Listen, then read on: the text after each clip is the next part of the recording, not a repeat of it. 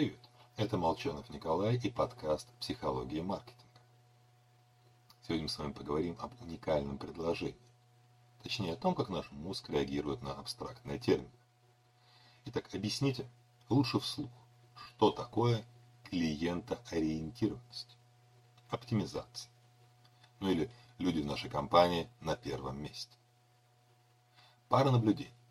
Во-первых, мало кто действительно стал делать это упражнение, нам некогда.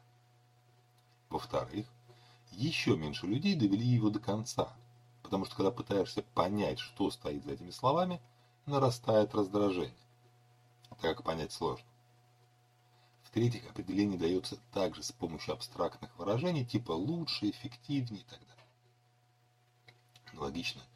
И никто из клиентов не будет тратить время и пытаться понять, что означают подобные лозунги на сайтах компаний, презентациях и рекламе.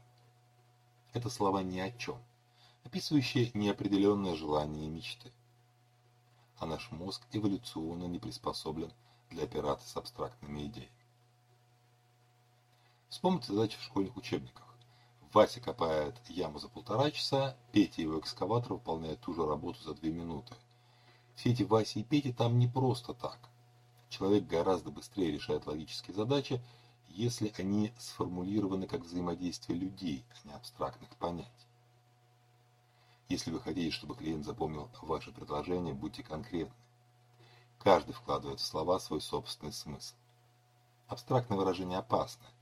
Например, используя слова для любимой женщины, нужно понимать, что кто-то подумает о любовнице, кто-то о матери, ну а кто-то о дочке. Всего вам хорошего и будьте конкретны. С вами был Николай Молчан.